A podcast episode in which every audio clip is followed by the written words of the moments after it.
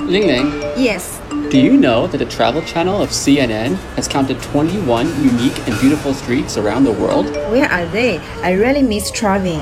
It includes the bustling Metropolitan Street in New York, the alley full of graffiti art in Melbourne, and the blossoming avenue in South Africa. And you know what? As the only Chinese street on the list, the Jinli Street in Chengdu is ranked first. CNN. Wow. We must go there again.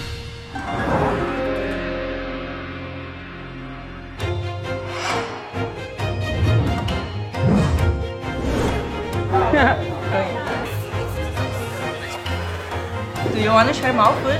I'm okay for now. I actually want to go see some other things. Something that kind of shows that we've been here in Jingli. Something different, you know? Yeah. Let's go. Qing Dynasty style wooden houses and shops, replete with red lanterns and traditional signage, help make Chengdu's biggest tourist attraction look pleasingly historic. Absolutely. Where it was restored into its current form in 2004, Jinli Street traces its history back some 1800 years, 好，谢谢大家。 making it one of the oldest shopping streets in Sichuan province. 夏天，你有没有听到叮叮叮的声音？ Yeah, I heard that. Like ding ding. 对，那是掏耳朵的声音。 I'm a little scared. 看，我保护你，我保护你，我保护你。不回伤害我的那个我的脑子吗？伤坏不了啊、啊！开始了，开始了，开始了。好，小心一点。At first, it hurt a little bit, like they're doing surgery, but now it feels feels better.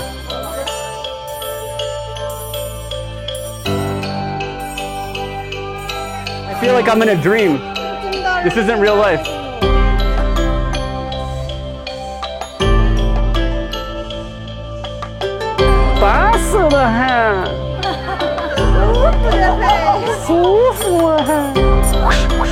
strong.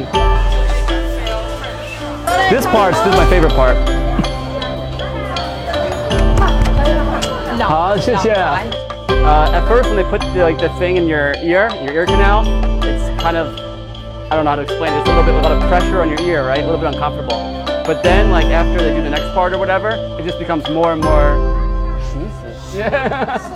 Okay, so normally it's 30 each person, right? But because they wanted to do like some extra washing, Yeah. then it was like 20 more. I could hear much better now, so I like it.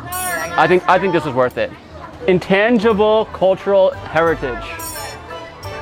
You gotta try it.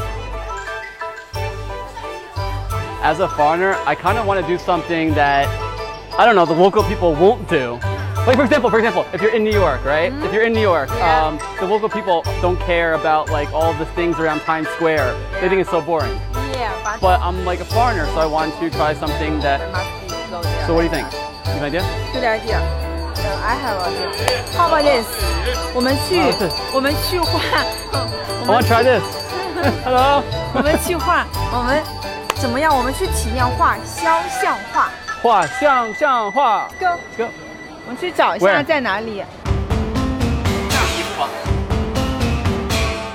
Twenty minutes. Hopefully he can capture all of this. It's got a lot going on.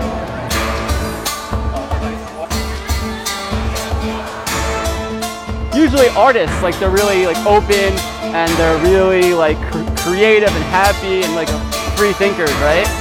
This guy was so strict. He was stricter than any teacher I've ever had. He didn't want to talk to me or anything. Really strict. Really serious. I love this guy. Wow. 还是在看很着你。像吗？对一直，他看着他也觉得。多少钱一百六，啊？一百六，一。百六！对，天老爷，哎老爷，老天爷。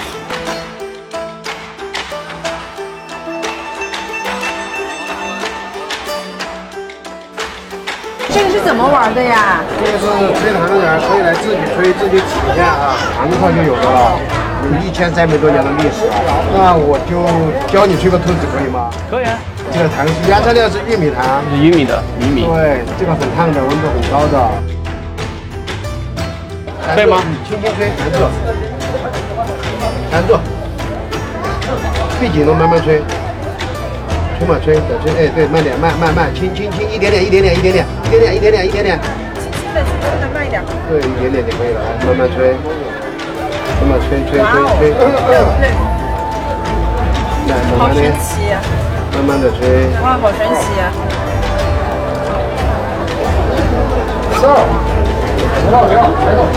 这还可以吃吗？闭着嘴巴不吹了，用鼻子呼吸，不吹了。轻轻的吹一点点，不要用力，来一点点，吹一点点吗？一点点，慢慢的，一点点，一点点，一点点，一点点，再来一点点，好，可以了，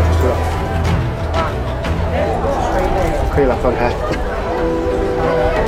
来吧，这个可以吃了。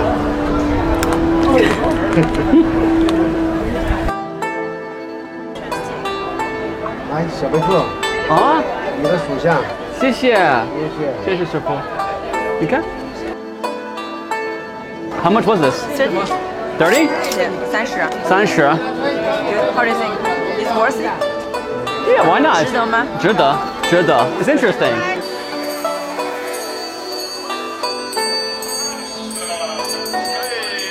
哎， I know like a lot of people, a lot of like the local people, Yeah. they might think that some of the stuff that we did was boring or too touristy or whatever, right? Yeah. But you know, as a foreigner, Yeah. I just had to experience it. The painting, it was beautiful, Yeah.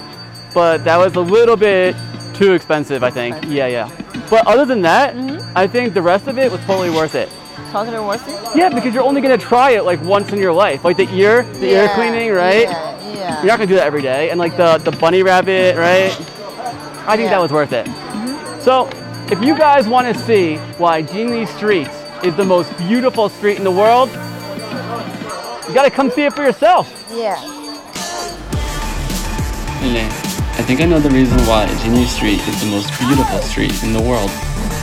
It is Culture.